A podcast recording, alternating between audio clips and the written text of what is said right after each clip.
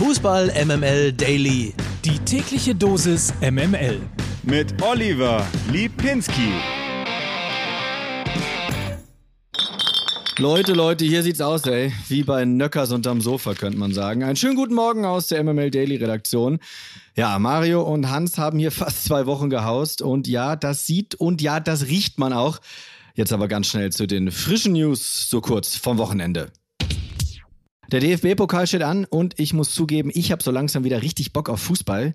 Die erste Runde ist ja auch irgendwie was Besonderes, immer auch eine tolle Möglichkeit, die ganzen Neuzugänge bei seinem Lieblingsclub in Aktion zu erleben.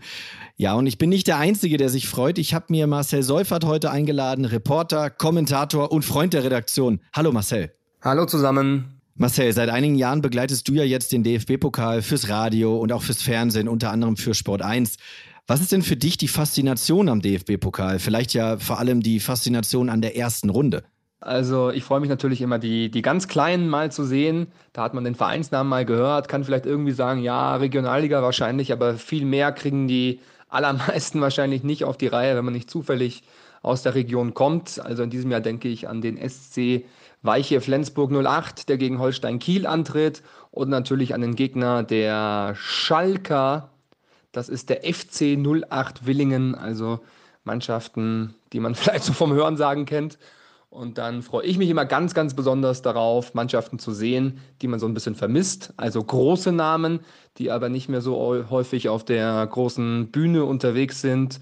Also große Traditionsvereine, die irgendwo in der dritten oder vierten Liga mittlerweile unterwegs sind wenn ich mir die Ansetzungen da so ansehe, Eintracht Braunschweig, Preußen, Münster, 1860 München, erster FC Kaiserslautern, das gibt mir so 90er, 2000er Vibes und da geht mir als Fußballfan das Herz auf. Du hast ja jetzt schon ein paar Vereine genannt. Gibt es denn eine Partie, auf die du dich ganz besonders freust?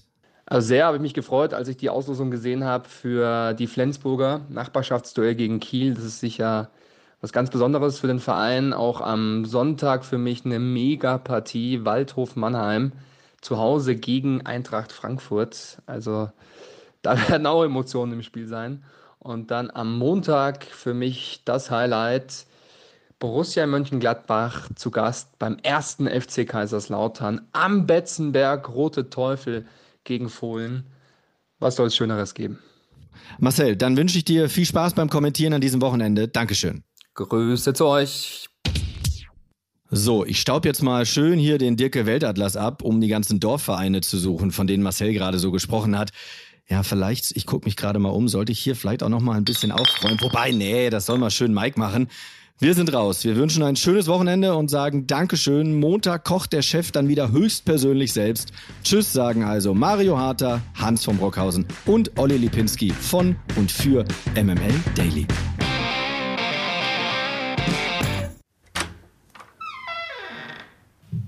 Alter, wie sieht das denn hier? Wie sieht denn das hier aus?